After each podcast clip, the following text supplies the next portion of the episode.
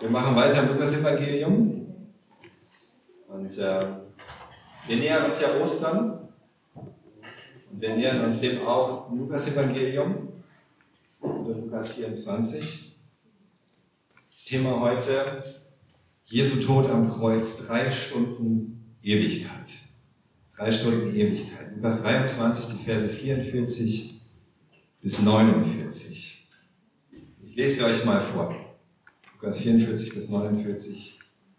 Inzwischen war es Mittag geworden, da verlor die Sonne plötzlich ihren Schein. Bis zur Mitte des Nachmittags legte sich eine schwere Finsternis über das ganze Land.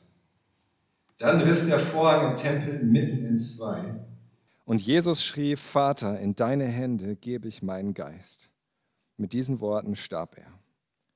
Als der Hauptmann ihn so sterben sah, gab er Gott die Ehre und sagte, dieser Mann war wirklich ein Gerechter.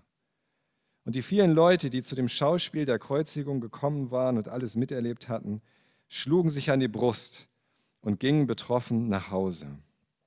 Aber alle, die mit Jesus bekannt gewesen waren, standen weit ab, darunter auch die Frauen, die ihm seit der Zeit seines Wirkens in Galiläa gefolgt waren. Sie hatten alles mit angesehen. Die Kreuzigung von Jesus, dieses Opfer, das Gott der Vater darbringt und das, indem er, indem er seinen Sohn dem Tod und der Hölle hingibt. Ja, dieser Akt der unendlichen, unbegreiflichen Liebe des Vaters und des Sohnes, das ist das Zentrum der ganzen heiligen Schrift. Das ist das, worum sich alles dreht, das Zentrum der Geschichte Gottes mit den Menschen.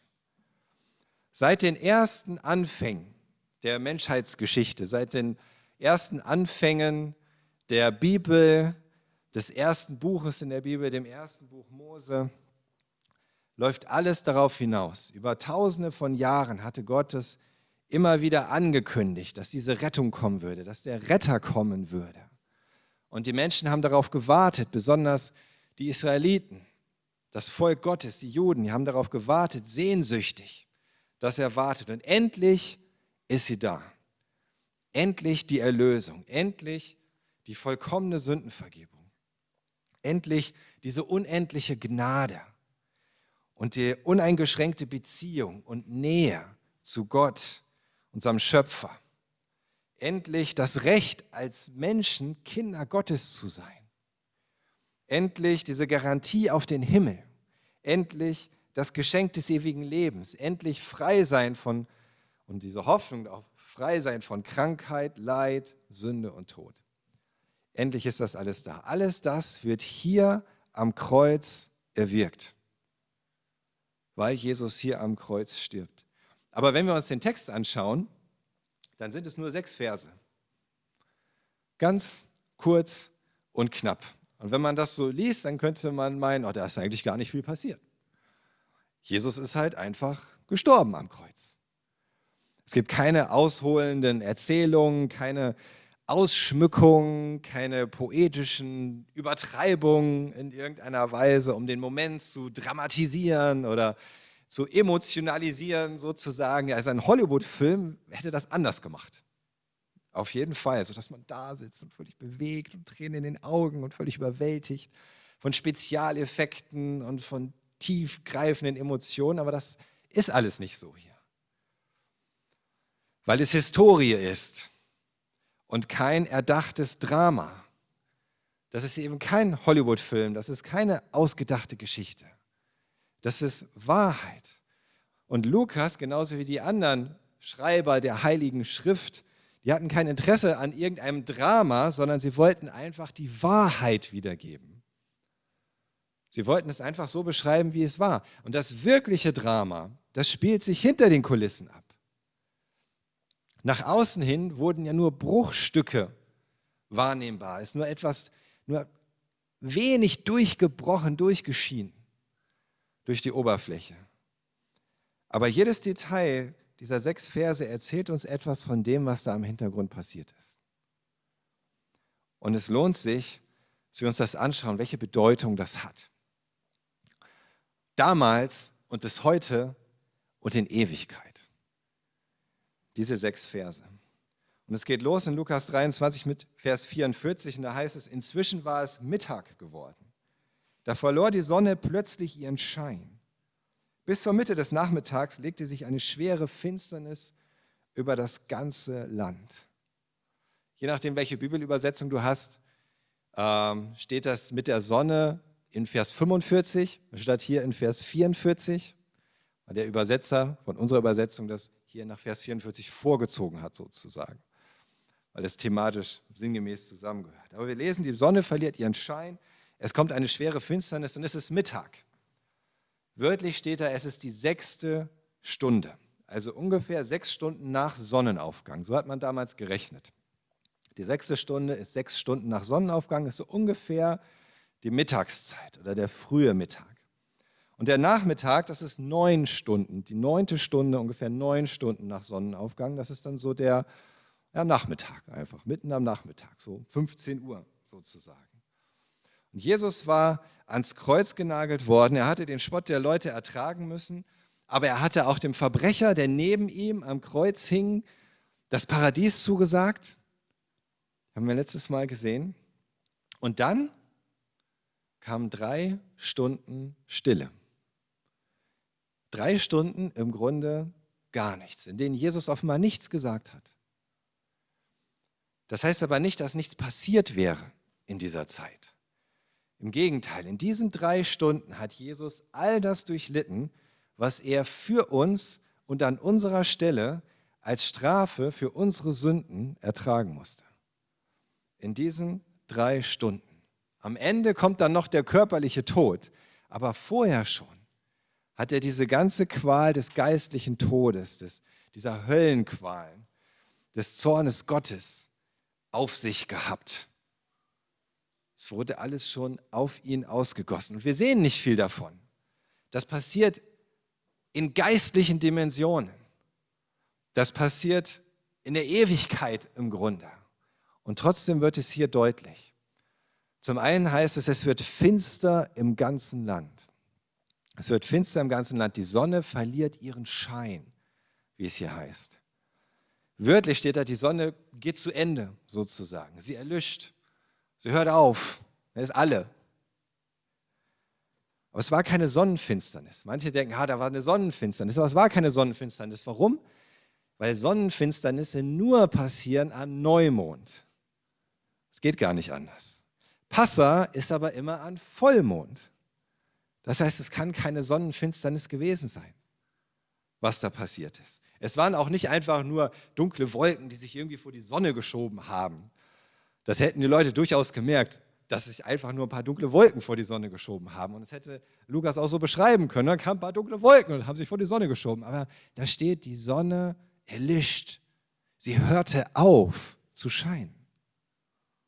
Und es kam eine schwere Finsternis. Das war nichts Natürliches, das war etwas Außergewöhnliches. Das war eine Art Wunder.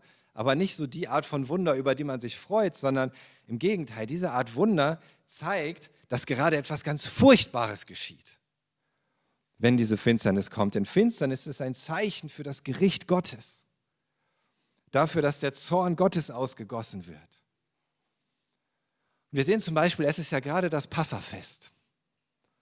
Was war vor dem ersten Passa passiert? Während des ersten Passas geschah die zehnte Plage in Ägypten nämlich der Tod der Erstgeborenen. Was geschah davor? Die neunte Plage, wisst ihr das noch? Finsternis. Das war die Finsternis, das war die neunte Plage, direkt bevor das Gericht kam. Drei Tage Finsternis vor dem ersten Passa. Und hier ist Jesus, das Passalam, das wahre Passalam, der dabei ist, sein Blut zu vergießen, um das Volk zu retten und drei Stunden Finsternis. Und es ist noch mehr. Licht ist seit Beginn der Schöpfung ein Geschenk Gottes. Die Schöpfung beginnt im Grunde damit, dass Gott sagt, es werde Licht. Licht ist so dieser Anfang von Gottes Geschenk im Grunde an die Welt. Und Finsternis ist immer ein Zeichen des Gerichts Gottes, wenn das Licht weg ist. Und immer wieder wird auch im Alten Testament angekündigt, dass zuletzt, wenn Gott die Menschen richtet, dass es Finsternis geben wird. Und schaut euch mal ganz besonders an Amos, ein Prophet Amos im Alten Testament, in Kapitel 8, die Verse 9 und 10. Erstmal Vers 9.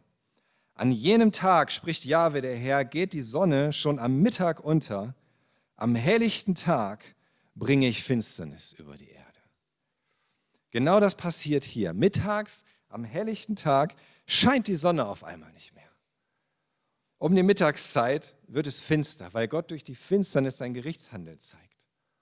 Bei Matthäus lesen wir noch zusätzlich, dass auch die Erde bebte. Und auch Erdbeben ist immer wieder so ein Zeichen des, des Zornes, des Gerichtshandelns Gottes. Und dann heißt es weiter in Amos 8, dann in Vers 10, ich verwandle eure Feste in Trauer, eure Gesänge werden Totenlieder sein. Auf die Hüften bringe ich euch den Trauersack und auf jeden Kopf eine Glatze. Ich lasse euch trauern wie um den einzigen Sohn. Bitter wird das Ende dieses Tages sein. Wow. Statt Freudengesängen, Totenlieder, Totenklage. Und es wird getrauert wie um den einzigen Sohn. Ist genau das, was hier passiert.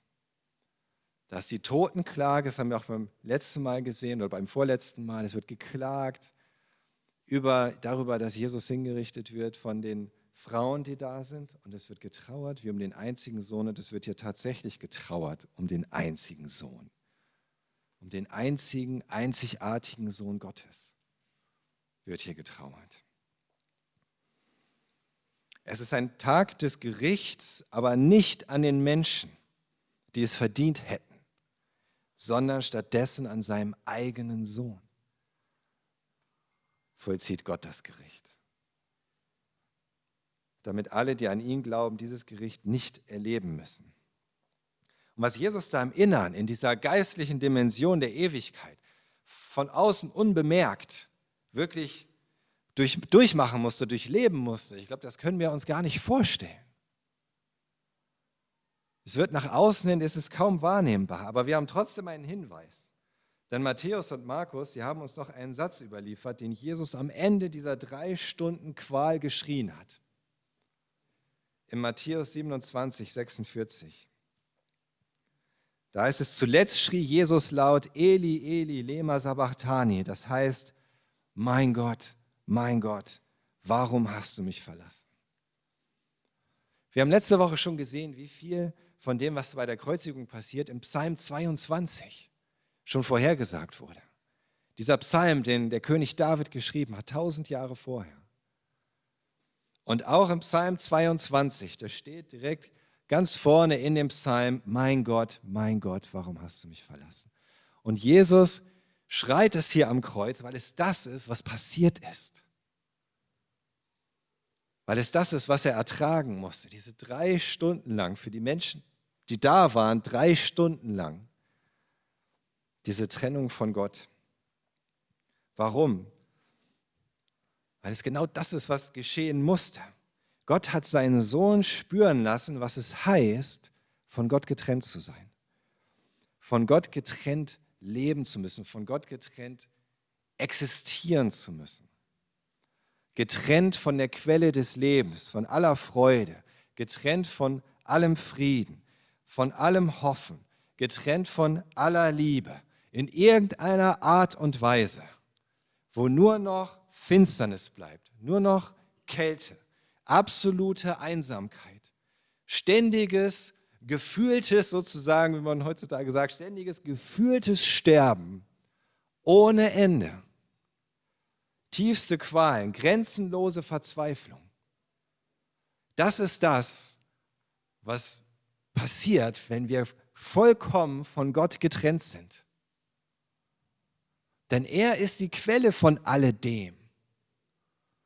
Von aller Liebe, von aller Freude, von aller Hoffnung, von allem Frieden, von allem, was irgendwie gut ist, ist Gott die Quelle. Und das bedeutet, wenn du von Gott getrennt bist, ist nichts davon mehr da.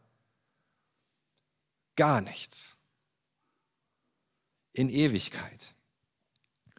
Jesus selbst warnt davor und nennt es die Hölle. Und er beschreibt sie so in Markus 9, Vers 48, wo die Qual nicht endet und das Feuer nicht erlischt. So beschreibt Jesus das. wo die Qual nicht endet und das Feuer nicht erlischt. An anderer Stelle vergleicht Jesus es mit Finsternis, die in dieser Trennung von Gott besteht, wo Weinen und Zähneknirschen ist, in Matthäus 22, Vers 13. Da befahl der König seinen Dienern, fesselt ihnen Hände und Füße und werft ihn hinaus in die Finsternis. Da wird das große Weinen und Zähneknirschen anfangen. Qualen ohne Ende, Feuer, das nicht erlischt, einfach weinen ohne Ende, Zähne knirschen vor Schmerzen, vor Pein, einfach Qualen und Leid. Das ist das, wie es sich anfühlt, wirklich von Gott getrennt zu sein. Das ist das, was dann passiert. Ich glaube, wir können uns das gar nicht vorstellen.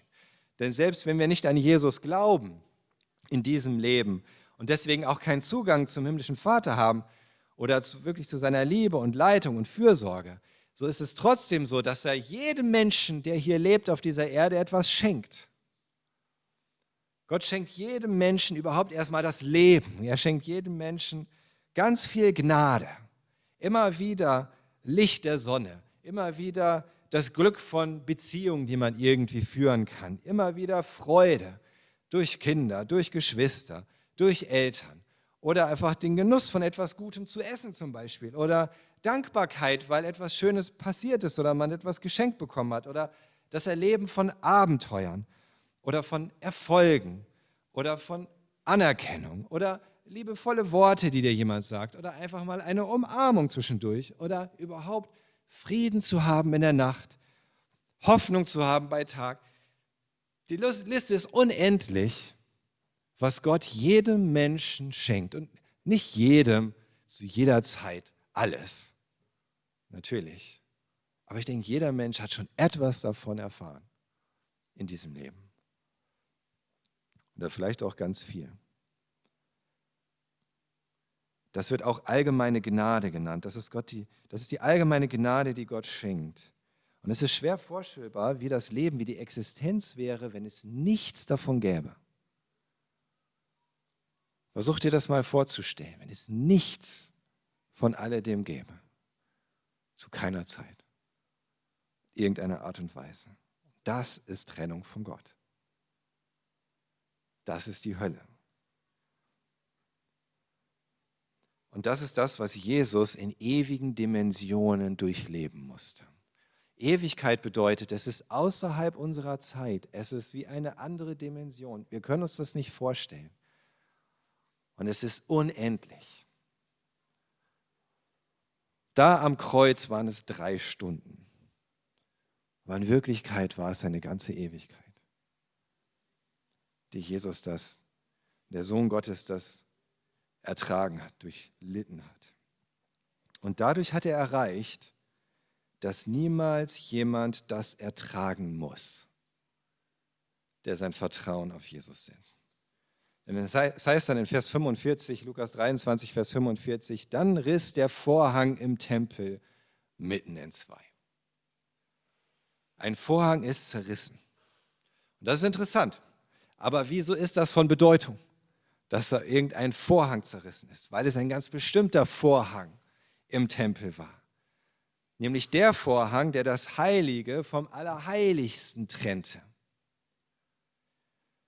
In 2. Mose 26, Exodus 26, die Verse 33 bis 34 oder Vers 33, da heißt es, häng den Vorhang an die Haken. Er soll das Heilige vom Höchstheiligen trennen. Hinter den Vorhang stellst du die Bundeslade.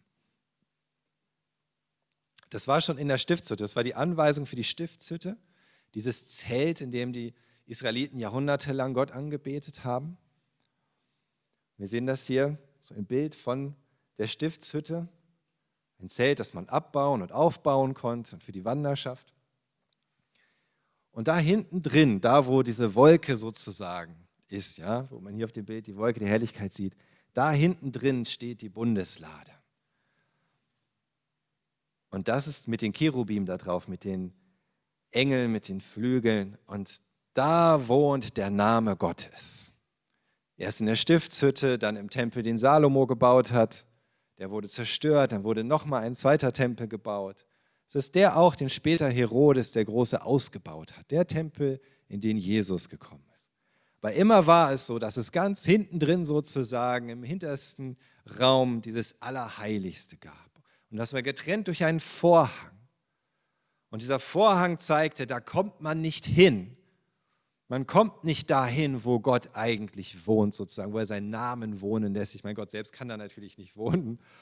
Ja, er erfüllt die Himmel, der Himmel, aber er lässt seinen Namen da wohnen. Das ist der Ort, wo man ihn am nächsten kommen könnte, aber da kommt man nicht hin. Da ist der Vorhang davor. Und nur einmal im Jahr und nur der Hohepriester darf da rein. Einmal im Jahr. Am großen Versöhnungstag. Einfach um zu zeigen, da ist diese Trennung von Menschen und Gott. Aber dieser Vorhang ist zerrissen. So muss es gewesen sein für die, die da waren im Tempel und gesehen haben, boah, der Vorhang zerreißt. Durch Jesus ist der Vorhang zerrissen und Matthäus berichtet uns, dass er von oben nach unten zerrissen ist. Mitten in zwei, aber von oben zerrissen. Er wurde nicht von unten zerrissen, von irgendwelchen Menschen, sondern er wurde von oben zerrissen. Von Gott. Das war auch so ein Wunder Gottes, so eine Handlung Gottes. Und dadurch wurde diese diese Trennung aufgehoben, sodass wir nicht nur die allgemeine Gnade haben können, sondern dass wir wirklich Gott nahe sein können. In Hebräer 10, in den Versen 10 bis, 19 bis 20, da heißt es, wir haben also jetzt einen freien und ungehinderten Zugang zum wirklichen Heiligtum, liebe Geschwister. Jesus hat ihn durch sein Blut für uns eröffnet. Wir haben jetzt diesen Zugang zum wirklichen Heiligtum, wirklich zum Herzen Gottes. Und in Vers 20, er hat uns durch seinen Körper, sozusagen durch den Vorhang im Tempel hindurch, einen neuen Weg zum Leben gebahnt. Durch seinen Körper, mit dem Jesus gelitten hat, mit dem er am Kreuz hing und sich selbst hingegeben hat, hat er diesen Vorhang zerrissen, hat er diesen Zugang frei gemacht für die, die auf ihn vertrauen. Und weil Jesus das getan hat, droht uns jetzt keine Trennung mehr von Gott. Keine Trennung mehr. Auch nicht in Ewigkeit. Kein Gericht nach dem Tod. Keine Hölle, weil wir vollkommen von Gott getrennt werden. Und selbst in diesem Leben können wir seine Nähe erfahren. Jesus hat gesagt in Johannes 14, Vers 6, Johannes 14, Vers 6, ich bin der Weg, antwortete Jesus, ich bin die Wahrheit und das Leben. Zum Vater kommt man nur durch mich. Zum Vater kommt man nur durch mich. Und das ist das, was Jesus damit meinte. Durch Jesus, durch das, was er am Kreuz getan hat und durch den Glauben an ihn kommen wir zum Vater. Durch den Glauben an ihn bekommen wir diesen Zugang, dürfen seine Kinder sein, dürfen seine Liebe erleben. Und er kommt in unser Innerstes. Er wohnt nun in uns. Eine andere Weise, wie man auch das interpretieren könnte, dass Gott den Vorhang zerrissen hat, ist auf der einen Seite, dass der Zugang frei wird, dahin, wo man nie hinkommen konnte, auf der anderen Seite aber auch, dass er den Vorhang zerrissen hat, um rauszukommen. Im Grunde. Denn Gott wohnte dann nicht mehr im Innersten des Tempels, sondern in den Gläubigen, in denen, die an Jesus glauben sagte er, nimmt Wohnung in uns, nicht mehr im Tempel. In uns ist er jetzt, wenn wir an ihn glauben. Wir sind ihm durch Jesus sogar so nah, dass uns nie wieder irgendetwas von ihm trennen kann. Wir müssen niemals wieder rufen, so wie Jesus am Kreuz, mein Gott, mein Gott, warum hast du mich verlassen? Weil es nicht passiert. Das heißt im Römer 8, Verse 38 bis 39. Denn ich bin überzeugt, weder Tod noch Leben, weder Engel noch Teufel, weder Gegenwärtiges noch Zukünftiges, weder hohe Kräfte noch tiefe Gewalten, nichts in der ganzen Schöpfung kann uns von der Liebe Gottes trennen, die uns verbürgt ist in Jesus Christus, unserem Herrn. Nichts kann uns jetzt mehr trennen. Jesus hat diese Trennung aufgehoben und er hat es nicht nur möglich gemacht, er hat es festgemacht. Durch ihn sind wir so fest mit Gott verbunden, dass uns nichts und niemand trennen kann von ihm. jetzt und in Ewigkeit. Und der Vorhang ist in noch einer anderen Hinsicht weggenommen worden, nämlich insofern wir jetzt Gott viel deutlicher sehen, so wie er wirklich ist. Und wenn vorher ein Schleier vor Gott hing, dann hat Jesus diesen Schleier ein für alle Mal weggenommen. Und er hat uns gezeigt, wie Gott ist. William Barclay schreibt dazu, die Geburt, das Leben und der Tod Jesu haben den Schleier zerrissen oder den Vorhang, der Gott verborgen hatte. Wer mich gesehen hat, sagt Jesus, hat den Vater gesehen. Und am Kreuz wurde die Liebe Gottes sichtbar wie nie zuvor und nie wieder. Der Vorhang ist ein für, mal, ein für alle Mal zerrissen. Am Kreuz und in dem, was Jesus da tut, sehen wir, wie Gott wirklich ist. Vollkommen gerecht und vollkommene Liebe. Unendlich gütig. Jesus wusste, was er tat und er wusste, dass er es geschafft hatte. Er wusste, dass er es geschafft hatte. Es endete nicht mit der Verzweiflung, von Gott verlassen zu sein, sondern mit einem Siegesschrei. Johannes berichtet uns, dass Jesus an der Stelle dann auch gesagt hat, es ist vollbracht. Es ist geschehen. Er hat es geschafft. Jesus ist nicht am Kreuz gescheitert, sondern er hat gesiegt. Und es muss nie wieder irgendetwas dafür getan werden, dass wir gerettet werden können. Er hat alles vollbracht. Er hat es alles durchgemacht. Egal, was auch deine Sünde sein könnte, egal, was du für Fehler in der Vergangenheit gemacht hast oder auch noch tun könntest in der Zukunft, er hat es alles vollbracht. Er hat für all das bezahlt. Mit einer Ewigkeit von Qualen hat er für dich bezahlt. Ein für alle Mal. Und jetzt kann der Sohn sich wieder an seinen Vater wenden, nach diesen drei Stunden. In Vers 46, Lukas 23, Vers 46 heißt es dann, Jesus schrie, Vater, in deine Hände gebe ich meinen Geist. Mit diesen Worten starb er. Es heißt zwar hier, dass Jesus schrie, aber das war jetzt kein Schrei vor Verzweiflung, sondern weil er mit letzter Kraft wollte, dass alle es hören, was er sagt. Die Worte, die Jesus hier spricht, in deine Hände gebe ich meinen Geist, das ist auch ein Zitat aus Psalm 31, Vers 6. Und das ist etwas, was jüdische Kinder jeden Abend vor dem Zubettgehen gebetet haben. Wenn ihre Mamas sie ins Bett gebracht haben, dann haben sie gebetet, in deine Hände gebe ich meinen Geist. Sie gebetet zu Gott. Das war so ein Ausdruck einfach des Vertrauens. So ganz egal, was geschehen war, ganz egal, was noch kommen wird, in deine Hände gebe ich meinen Geist. Und Jesus fügt den Wort noch hinzu, Vater. Vater, in deine Hände gebe ich meinen Geist. Jesus hat alles vollbracht, wozu ihn der Vater gesandt hatte. Und er weiß nun, wohin er zurückkehrt. Und dann heißt es, mit diesen Worten starb er. Und auch das ist außergewöhnlich. Denn normalerweise dauerte es viele Stunden, eigentlich einige Tage, bis jemand am Kreuz gestorben ist. Es wurde ja alles dafür getan, damit er möglichst lange durchhält und da irgendwie hängt und leidet. Und es dauerte Tage. Manche sind dann verdurstet irgendwann am Kreuz und daran gestorben. Manche sind erstickt, weil sie nach Tagen nicht mehr die Kraft hatten zu atmen. Aber Jesus hat noch Atem. Er hat Atem zu reden und sogar zu schreien und dann stirbt er. Und das griechische Wort hier für er starb, ist auch überhaupt kein übliches Wort für sterben. Das wird sonst nirgendwo benutzt für sterben. Das heißt wörtlich, er hauchte aus. Praktisch seinen letzten Atem. Das ist dann zum Beispiel zum, zum, zum geflügelten Wort geworden, sozusagen so ein Ausdruck, ja, wie man auf Englisch, glaube ich, heutzutage auch sagen kann. Er ist gestorben, he breathed his last. Ja, so, das ist so, kann man so sagen, ja, er ist gestorben. Aber das ist, weil es hier steht für Jesu Tod und es wurde sonst nie so gebraucht. Aber das zeigt, was da wirklich passiert ist. Auch in dem Sterben von Jesus. Es war seine Entscheidung, seinen letzten Atemzug zu tun und auszuhauchen. Es war seine Entscheidung. Er hat gesagt, Vater, in deine Hände gebe ich meinen Geist. Und dann hat er zum letzten Mal ausgeatmet.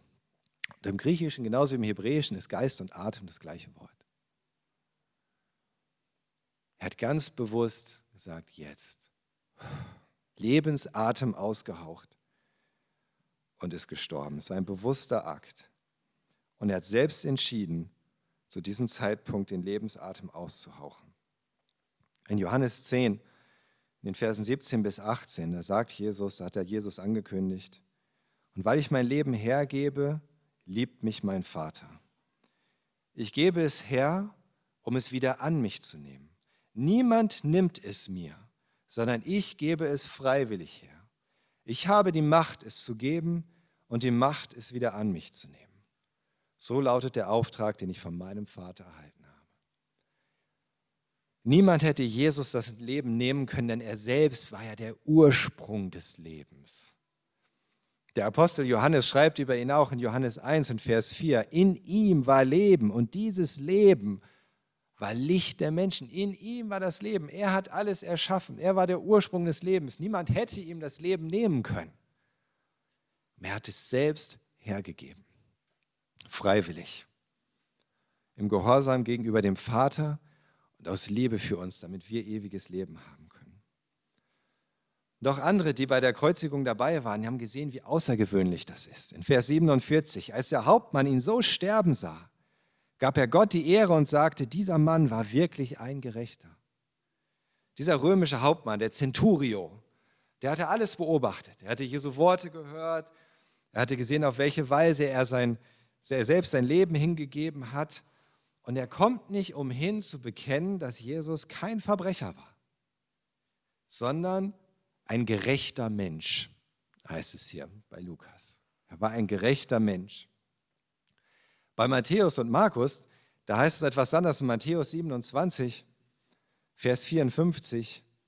Der Hauptmann und die Soldaten, die mit ihm Jesus bewachten, erschraken sehr, als sie das Erdbeben erlebten und die anderen Dinge wahrnehmen, also wahrnahmen, auch das, wie Jesus gestorben ist. Und das heißt, dieser Mann war wirklich Gottes Sohn, sagten sie. Markus berichtet das ähnlich. Wir sollten nicht meinen, die römischen Soldaten meinten es so wie wir, wenn wir sagen, Jesus ist der Sohn Gottes. Sie glaubten an viele Götter. Und auch der Glaube an Söhne von Göttern, halb Gott, halb Mensch, so wie Herkules zum Beispiel, war durchaus verbreitet. Wörtlich sagen sie nicht der Sohn Gottes, sondern eines Gottes Sohn. Ist das, was die Römer hier sagen. Dieser war wirklich eines Gottes Sohn, ein Gerechter. Sie verstehen nicht, dass Jesus wirklich der einzigartige Sohn des allein wahren Gottes ist. Wie sollten sie auch? Sie wussten nichts über Gott. Aber sie erkennen, dass Jesus ein gerechter Mensch war und dass er göttliche Eigenschaften hatte und göttlichen Beistand. Das erkennen sie. Das sehen sie daran, wie er da am Kreuz gestorben ist und was passiert ist. Und es gibt einen schönen Film darüber, wie es mit dem Centurio weitergegangen sein könnte, auf der Suche nach der Wahrheit über Jesus. Ich glaube, der heißt Auferstanden, oder? Doch auch wenn sie vielleicht noch nicht genügend verstanden hatten, so fängt es doch an, in ihren Herzen zu arbeiten. Und es wird schon wahr, was Jesus vorher angekündigt hatte. In Johannes 12, in den Versen 32 bis 33, da hatte Jesus angekündigt, und wenn ich von der Erde erhöht worden bin, werde ich alle zu mir ziehen. Und mit dieser Erhöhung meinte er das Kreuz. Denn es heißt in Vers 33, mit diesen Worten deutete er an, auf welche Weise er sterben würde. Er hat gesagt, sobald ich erhöht worden bin, sobald ich da am Kreuz hänge und am Kreuz sterbe, fange ich an, die Menschen zu mir zu ziehen. Diese Erhöhung, das ist die Kreuzigung. Und trotz all dessen, was abstoßend ist daran und für manche vielleicht lächerlich oder auch unsinnig, schon hier fängt das Kreuz an, seine Macht zu zeigen. Die Mauern in den Herzen der Menschen zu durchbrechen. Und der Tod von Jesus schafft das, was, er, was sein Leben bei vielen nicht geschafft hat. Da wirklich durchzubrechen. Und dass sie anfangen, darüber nachzudenken. Und er fängt an, sie zu sich zu ziehen, dem gekreuzigten, den Erlöser. Und so auch bei vielen anderen, die dabei gewesen sind, Vers 48. Und die vielen Leute, die zu dem Schauspiel der Kreuzigung gekommen waren und alles miterlebt hatten, schlugen sich an die Brust und gingen betroffen nach Hause. Die Menschen waren gekommen, um ein Spektakel zu sehen, um sich daran zu erfreuen und zu ergötzen, wie ein Verbrecher für seine Schuld bestraft wird. Und stattdessen mussten sie feststellen, dass derjenige, der da gekreuzigt wurde, gar kein Verbrecher war, das haben sie erkannt, das haben sie gesehen. Und dass er offensichtlich eine engere Beziehung zu Gott hatte, als sie sich jemals erträumen lassen könnten. Obwohl sie doch dachten, er wäre der Verbrecher. Und sie mussten erkennen, dass sie sich mitschuldig gemacht haben daran, ihn beleidigt zu haben, verspottet zu haben, bespuckt zu haben, verflucht zu haben. Und sie schlagen sich an die Brust.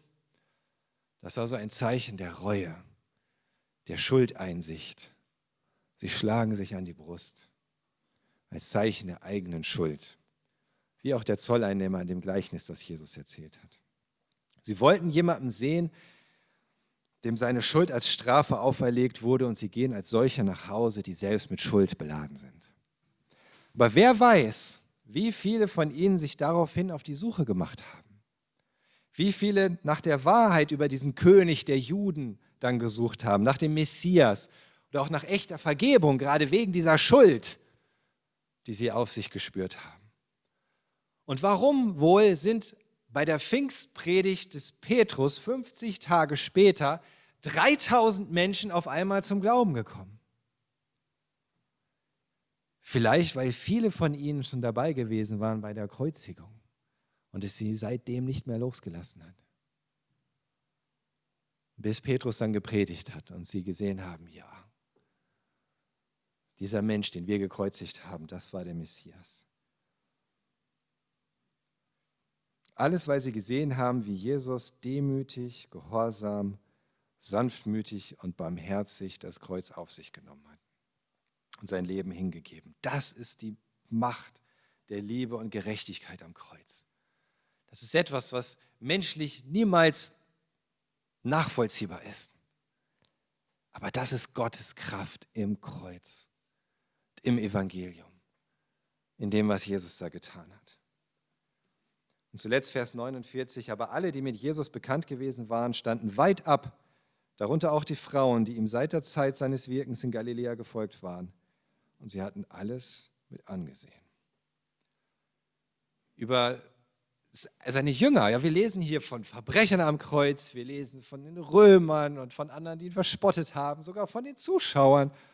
Aber von den Jüngern und Jüngeren lesen wir sehr wenig an dieser Stelle.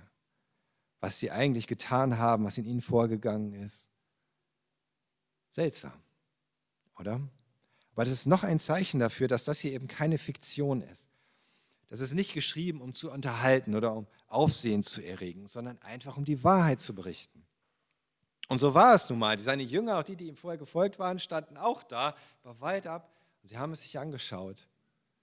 Und sie haben das alles erlebt, wie ihr Rabbi und ihr Freund hingerichtet wurde. Und für sie war es einfach nur schrecklich. Es war einfach nur erschütternd. Sie haben das nicht verstanden, was da passiert.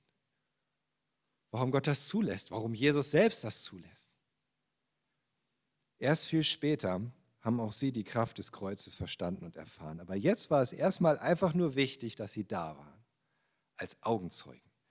Denn jemand musste ja später wahrhaftig davon berichten können. Das war einfach gerade ihre Aufgabe, Augenzeugen zu sein. Und gar nichts groß zu machen oder zu tun, einfach nur Augenzeugen zu sein. Genauso wie es unsere Aufgabe ist, einfach nur Augenzeugen zu sein. Jesus hat das alles vollbracht. Und das ist nicht unsere Aufgabe in irgendeiner Weise, da dem Drama was hinzuzufügen, sondern unsere Aufgabe ist einfach, Zeugen zu sein für ihn in dieser Welt. Und wenn wir verstanden haben, was da am Kreuz passiert ist, das weiterzugeben, Menschen davon zu erzählen, einfach zu berichten, die Wahrheit, denn die Wahrheit wird die Menschen frei machen. Das und wie Jesus Christus am Kreuz gestorben ist, das Gericht Gottes auf sich zu nehmen, die Strafe für all unsere Sünden zu tragen, das hat bewirkt, dass wir nie wieder getrennt sind von Gott, dass wir nie wieder leiden müssen unter dieser Trennung, dass wir ewiges Leben haben können durch den Glauben an ihn, den Gekreuzigten. Alles in diesen drei Stunden. Stille und Finsternis und Ewigkeit am Kreuz. 아멘.